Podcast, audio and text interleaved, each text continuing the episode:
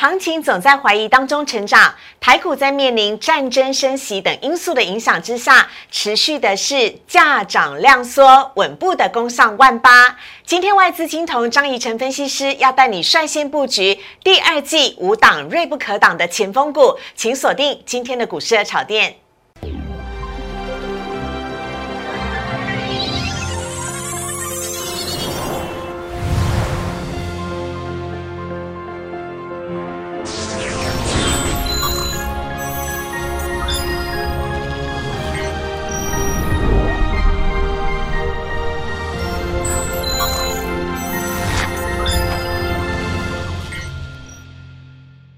炒店标股在里面，大家好，我是主持人施伟。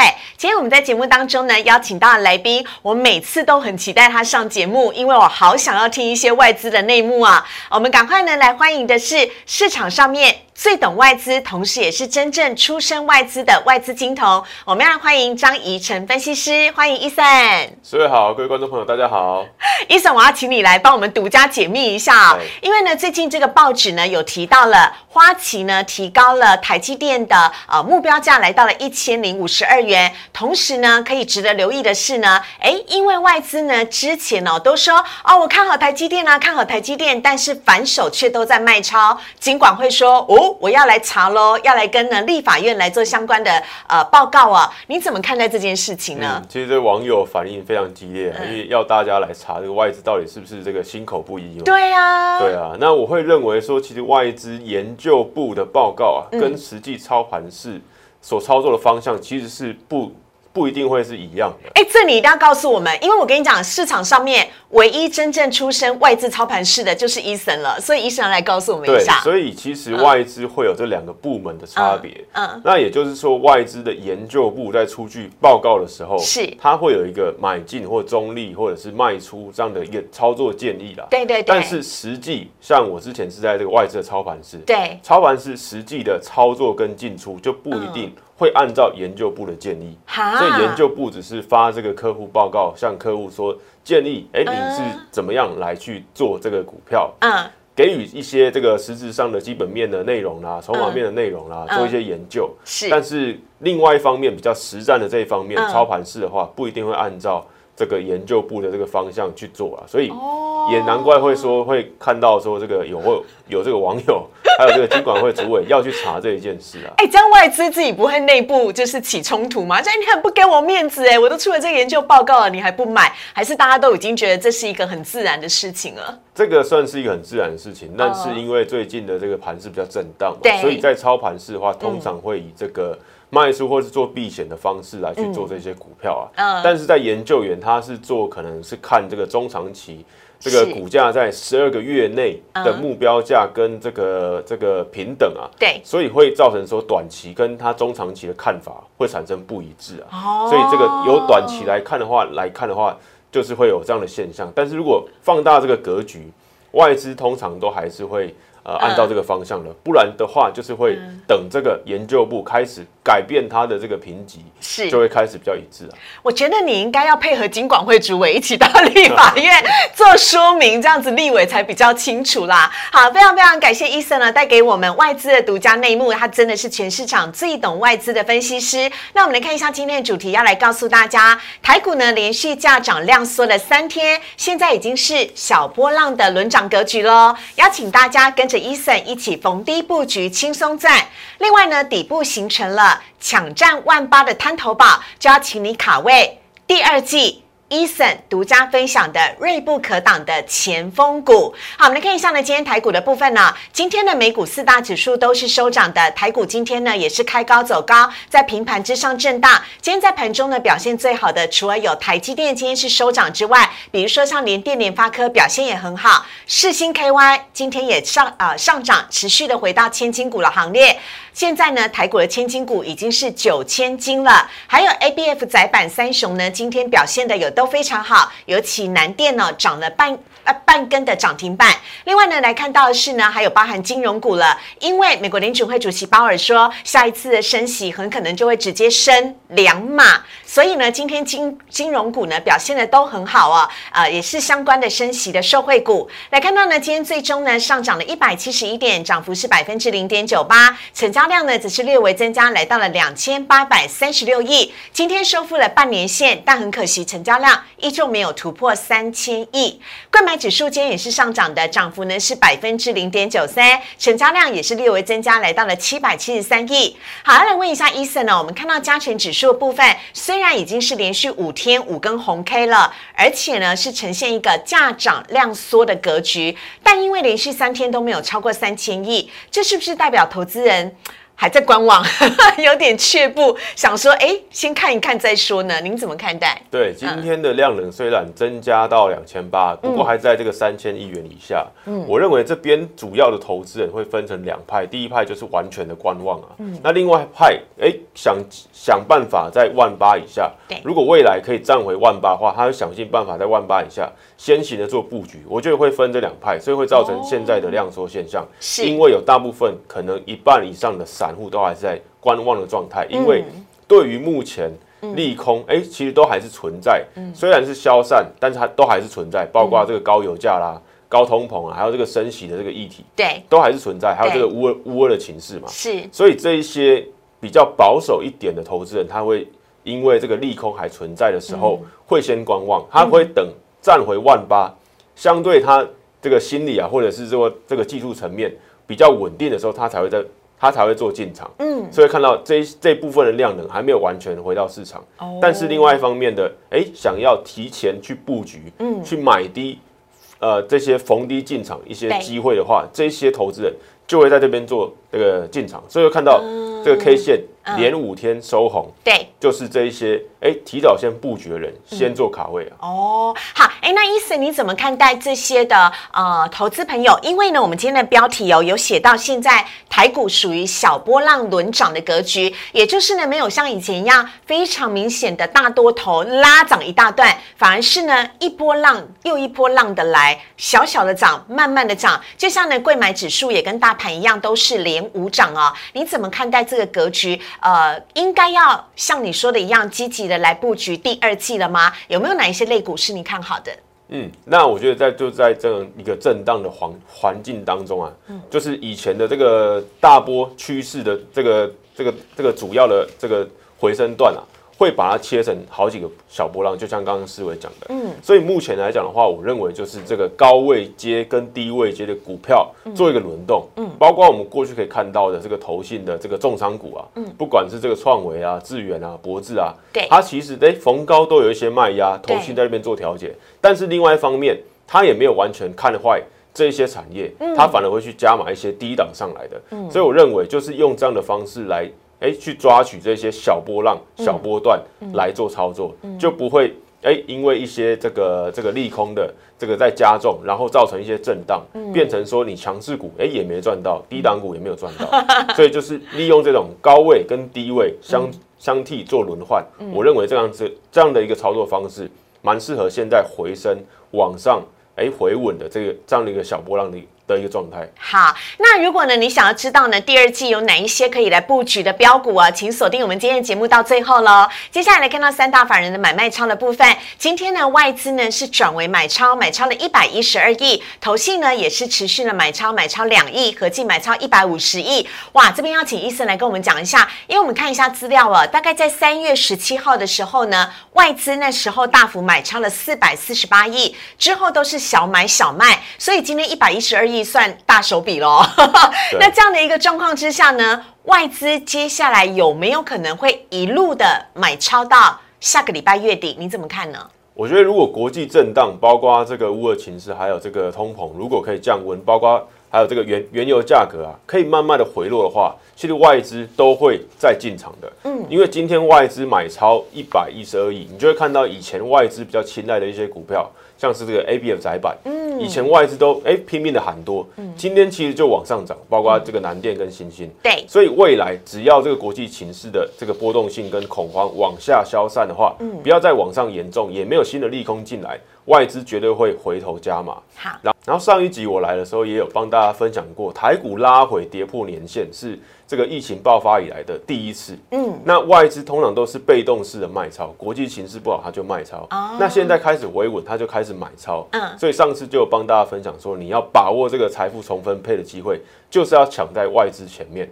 所以刚刚讲的量缩的状态，其实有一些比较聪明的投资者，他就会抢在外资之前啊，先赶快买这些外资比较青睐的股票，就有机会在外资接下来回头的时候，再把股价。在网上做抬轿。嗯，好，哎，我很喜欢刚刚伊森所讲的这五个字：财富重分配。每个人呢，就是希望呢，趁着这样子震荡的时候呢，为自己有机会搏一把。所以，我们赶快来看一下外资今天买些什么。外资呢，今天买超的前五名全部都是金融股，包含了中信金、台新金、台气银、张银以及星光金。但这只是前五名哦。伊森老师有说，请大家呢要稍微的去看一下外资其他买超的名次有哪些的个股。另外呢，卖则是卖了友达至上。元大金、人保以及台亚，而投信呢买超则是买超长荣行、兆丰金、华通、金源电子跟新唐，卖强茂、南亚科、南地以及华邦电跟华航。以上的提问大家来做参考。接下来看到今天的主题了，要抢占万八喽！请大家卡位第二季锐不可挡的前锋股。等会张怡晨分析师来告诉你。我们先进一段广告，请上网搜寻股市热炒店。按赞、订阅、分享，开启小铃铛。哪些股票会涨？哪些股票会跌？独家标股在哪里？股市热炒店告诉你。台股呢，现在是慢慢涨，稳稳涨。外资金童张怡晨分析师要带给大家看的主题呢，来看到荧幕上面，要来告诉大家，要抢占万八之前的滩头宝，请大家要先卡位第二季锐不可挡的前锋股，请不要再去追高了，而是要事先的来跟着伊森来布局。有请伊森。嗯，那我们可以看到说，哎，这个万八之下，刚刚讲到说这个。这个很多投资人比较聪明一点的，会先抢在万八之下赶快买。对，因为接下来如果台股真的回升之后，其实哎，接下来有一些偏低。进场的这些机会啊，可能就不见了。嗯，那接下来就是四月，四月就是第二季的第一个月，所以要卡位这些前锋股啊，就有这些概念。好，那我们要跟着伊森老师先来看一下大盘了。有些人对于现在大盘还在半信半疑，想说这到底是反弹还是回升？有请伊森。对，那这个这个华尔街谚语啊，也是这个坦博顿曾经讲过了，行情总是在半信半信半疑当中成长啊。然后行情是在什么？在绝望中诞生啊。嗯，所以诞生之后，在之前，哎，其实这个这个恐慌指数啊，其实就可以可以量化之前的这个恐慌的情绪。我们可以看看到说，这个二零二零年三月的时候，嗯，这个恐慌指数啊，直接飙到七十七十多的这个水位啊，嗯，造成说当成对当时这个这个大盘指数拉回到八千五百。二二十三点，因为那个时候是新冠肺炎第一次爆发的时候，我印印象很深刻，台湾开始要锁国了。对对，那恐慌指数越高，代表说股市啊下跌的越严重。是，那之后在这个恐慌情绪往下，哎，那个回落的时候，其实股市是慢慢涨、慢慢涨、慢慢涨的。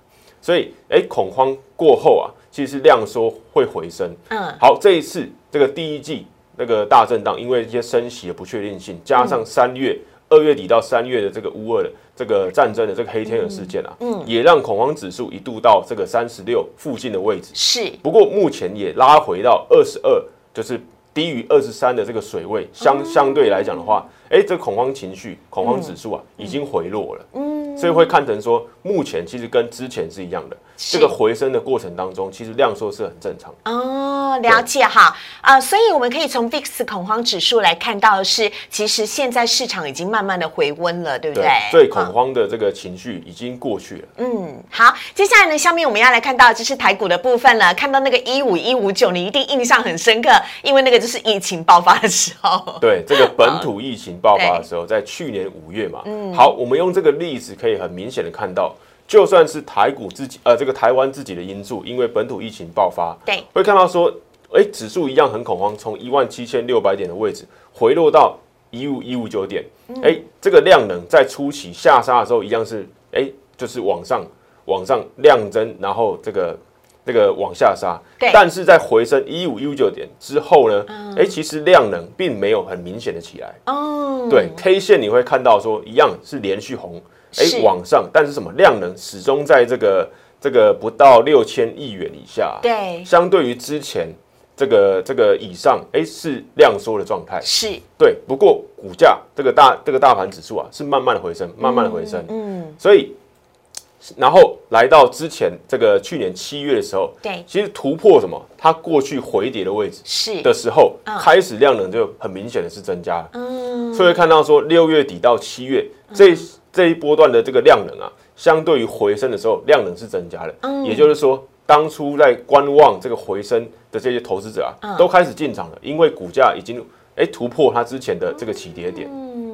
所以在回升的时候，量缩是很正常的。嗯，然后哎，突破这个之前的起跌点，开始比较保守的投资人就会进场，就会看到量增的状态。对，但是伊森很有趣，伊森在荧幕上面问了大家说：“哎，一个是量缩回升，一个是量增加，但是肉变少了，你要选择哪一个？”我当然是要跟着伊森先来事先布局啊。对，因为你事先布局的人才可以抢得先机，赚才能赚到大波段嘛，对不对？对，所以跟我们今天的主题是完全一样的。如果你是聪明投资者，现在量缩你会不怕，因为在回升的过程中，这个量能会慢慢的回来。嗯，但是比较主要的这个波段呢，其实就在这一段。对，就在当大家不确定性半信半疑的之中啊，嗯，其实回这个行情会慢慢的。这个这个茁壮跟滋长，嗯，好，别人担心害怕，我们要勇于进场，但是我们是要聪明进场。等会呢，伊森老师会告诉你哪一些个股值得留意。接下来我们看到伊森老师每次来都会告诉大家一些财经的新闻，这是特斯拉，也是我们等会会聊到电动车的主题哦。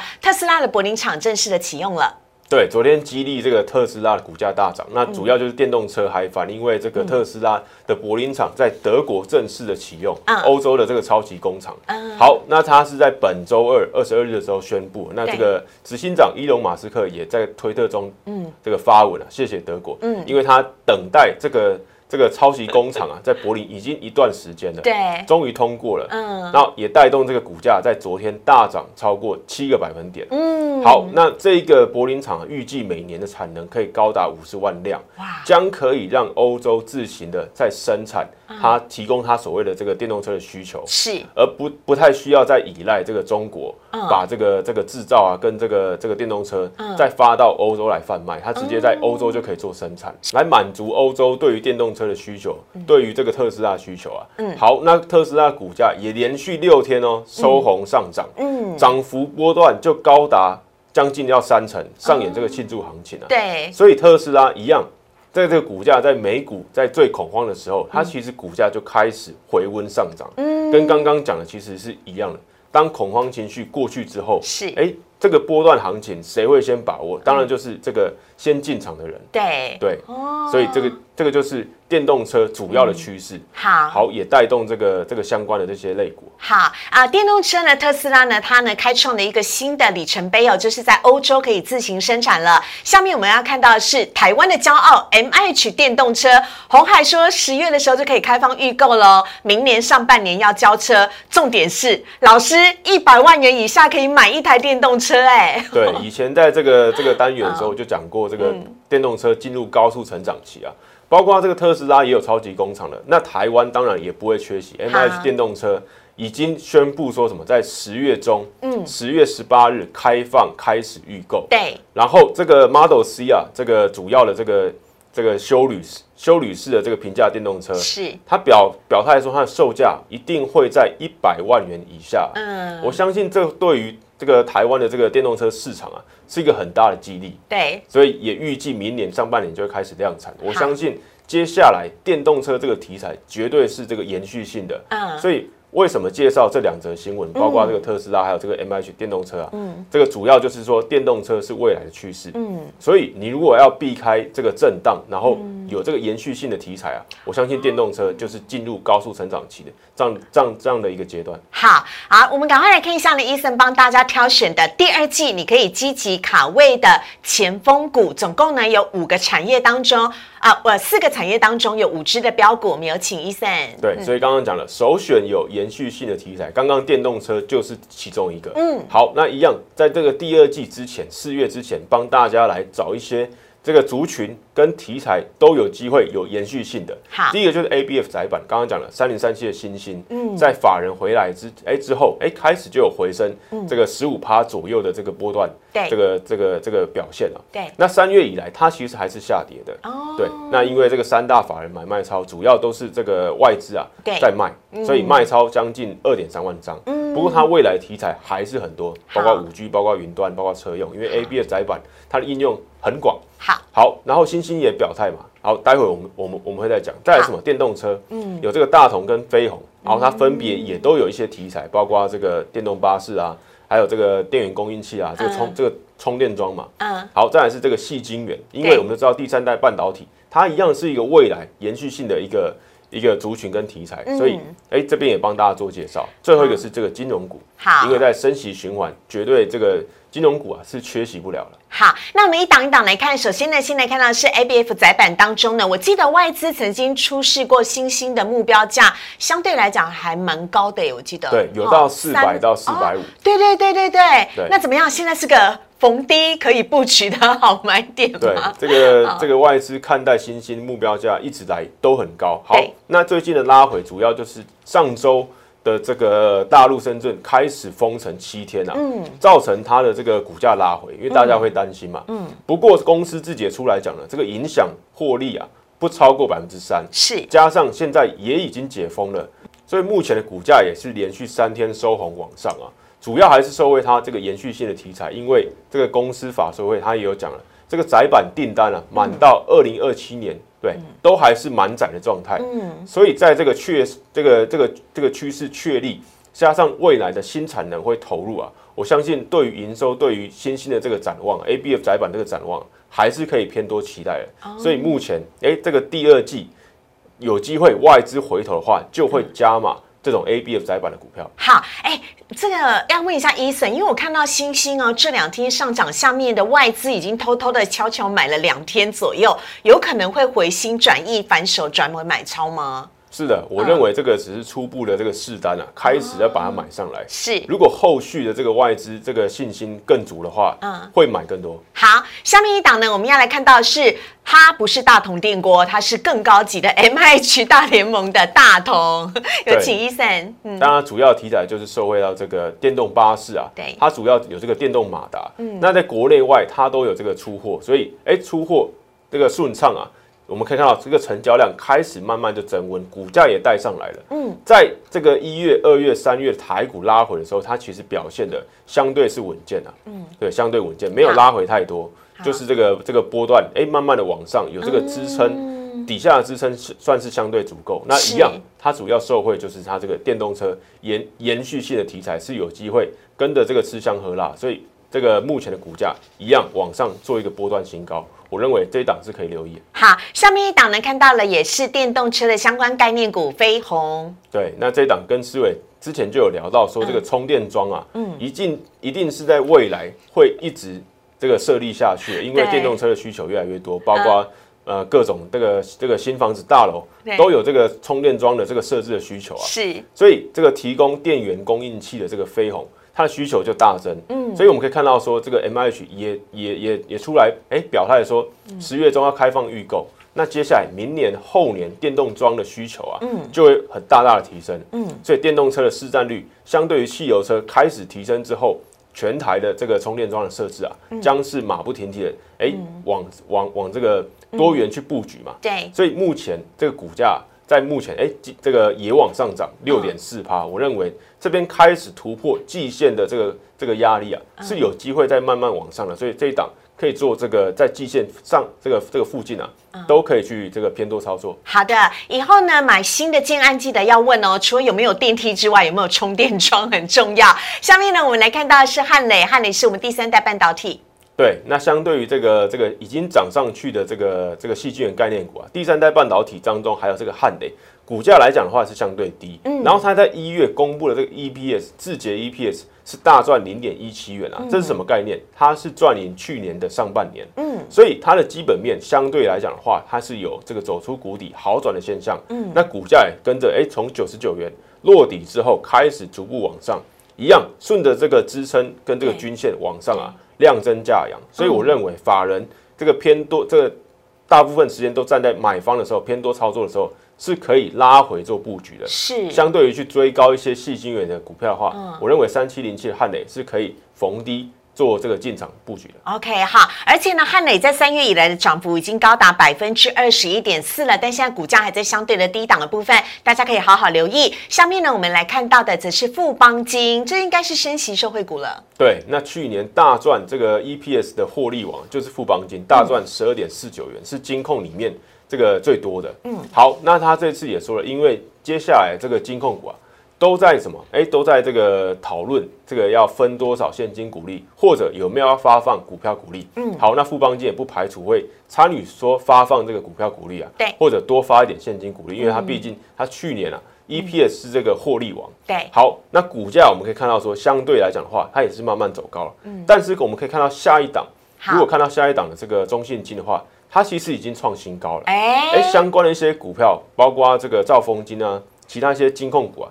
其实都往上创这个这个波段新高或历史新高了，嗯，但是回头来看一下中那个富邦金的话，其实还在相对的一个一个水平的一个整理区当中，对，为什么会这样啊？对，那主要就是它之前的这个获利啊，这个海外投资可能会被侵蚀，因为之前的这些升息或者是这些这些这些这些铺险的，哎，相对的比较保守啊，嗯，但是我认为它迟早哎会反映它这个获利网，或者说今年。有机会在网上把这个获利做提升的一个题材，所以我基我觉得。呃，富邦金是有机会落后补涨。好的啊，以上呢是今天老师跟大家分享的，包含了星星、大同、飞鸿、汉磊以及富邦金，提供给大家来做参考了。不要再说不晓得，手上有资金不晓得该如何布局喽。跟着呢，伊森老师呢，你就可以找到非常棒的标的。我们今天的节目当中也非常谢谢张义成分析师，谢谢。谢谢。好，接下来呢来看到网友提问的部分。首先第一题，先来看到的是 MCU 今天续涨，新塘创新高，要等拉回时低阶吗？盛群又应该要怎么看呢？而且今天老师还帮大家再多加了一档啊，我们等会来跟大家做说明。嗯嗯，那新塘的话，我们可以看到说这个股价其实又创这个历史新高啊。嗯，我认为就是呃追高的话就不用再去追了，你手上没有的话就不用再去追高了，反而你可以看到一些比较这个低位接的。嗯，好，但是新塘的话，你如如果手上有的话，一样你要去设置一个这个这个停利点，因为我们刚刚讲了。现在大波段的行情不易啊，比较多是一种小波段。嗯，那当如果新塘也有拉回的情况的话，就可以做这个停利的的的的这个参考啊。好，但是手上没有 MCU 相关的股票的话，可以再去看一下，比如说下一档的这个盛群啊，这个股票相对在这个底部啊，开始慢慢才往上走高。对。所以量增价扬，我认为这个是可以逢低去做布局的。然后另外一档是这个二四零一的这个羚羊，它一样有在做这个车用晶片以及这个 MCU 相关的，是它一样是在这个底部落底之后刚开始。突破这个季线，嗯，也是相对比较低档的 MCU 概念股，嗯，我认为这两档都可以做留意。好的，以上呢提供给大家来做参考。下一题呢，我们看到是金项店，金项店宣布减资之后，连续两天上涨，要还给减资效益一个公道了吗？另外，国巨跟长荣一样是减资哦，那有机会补涨吗？来看到金项店，对，金项店真的是比较难得，宣布减资之后，连续两天上涨啊。相对于这个长荣跟国巨，算是比较悲情的。对，所以金像店它虽然哎，这个股本没有相对这个长荣跟这个国巨这么大，所以中小型的个股宣布减资，对于它来讲的话，就是一个一个比较好的消息。是，所以股价慢慢的走高，包括这个 PCB 的这个族群啊，也被带动起来。所以整个 PCB 族群，呃，这个产业面都是往往好的方向去去去这个发展的时候。其实减资会去加速它这个股价往上走的一个一个一个过程哦。好，好，那接下来我们可以看到说这个国巨，它其实也有一点被带动了。对，所以这两天都往上涨，因为这个也是一样，宣布减资之后往下做拉回，但是这几天并没有破底，反而往上走。我认为呃，这个减资效应毕竟是为了股价好，所以我认为这个早晚会发酵。好，不过这个最后一档这个长龙啊，嗯，就就算是这个另当这个另这个另当别论，因为过去我们看到说杨敏他其实有这个宣布减资之后再增资的这种这种案例啊，是，但是国巨是没有的。但是长龙会不会仿照之前的杨敏，先减资再做增资啊？嗯，这个是大家比较有疑问的地方。所以对于长龙来讲的话，它就算这个。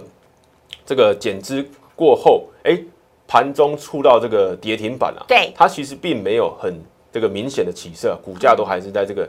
跌停板当当初跌停板的这股价附近啊，对，所以看到说长荣大家是比较疑虑的。好，不过对于这个金项链或国巨，我认为这个减资之后的股价是可以这个偏多看待。好，最后一题我们来看到是社会升息的金融股，应该是金中信金吗？但是外资啊，为什么最近都在大买王道银行？其实呢，今天外资也大买了中信金啦。我们要请医生。对，中信金的话，它是这个国内这个消费性。这个这个消费性的这个金融的龙头啊，包括这个信用卡啦、信贷啦、相关的车贷都是这个龙头，所以中信金来讲的话，它就会受惠到这个升息循环，把利差扩大，因为它的这个这个规模啊，算是在全台是这个第一名的，所以它就有机会受惠到升息循环的利差扩大，是。股价就开始往上再创这个这个历史新高，嗯，上涨这个两趴多，嗯，所以我认为这个外资啊。是相对比较聪明的，去去买这种龙头的这个金融股啊。嗯。那另外一档来看到这个王道银行，哎，涨停板呢？对，涨停板。那股价非常强，看起来不太像这个金融股嘛。是啊。对，那这个成交量跟外资买超啊都非常的猛烈。嗯。我认为主要第一个就是它可能有一些并购的题材，以及它的基本上它的这个这个资本啊是比较轻量化的。嗯。也就是说，它当单纯啊只做这个纯网银嘛，王道银行。对。加上它的这个股价。相对便宜，我认为是外资主要哎，目前看到王道银行它未来价值的这个所在啊，就是它第一个它的它的这个规本这个规模比较小，资产比较轻，嗯加上它的这个股价比较便宜。所以王道银行受到外资的青睐。好，以上呢是我们今天呢回答大家的内容了。如果你喜欢呢张怡晨分析师的话，非常欢迎大家可以加入荧幕上面伊森老师的 Line 跟 Telegram。每次听伊森老师呢讲外资的内幕哦，都觉得非常的过瘾。当然他手中呢有更多的标股讯息，都可以跟大家来做分享。非常欢迎大家加入伊森老师的 Line 跟 Telegram。如果你喜欢股市的炒店的话，周一到周五的晚上九点半，我们也都在 YouTube 首播，请大家帮我们订阅、按赞、分享以及。开启小铃铛，我们也非常谢谢伊森老师，谢谢。谢谢。台股上万八，拜拜。拜拜。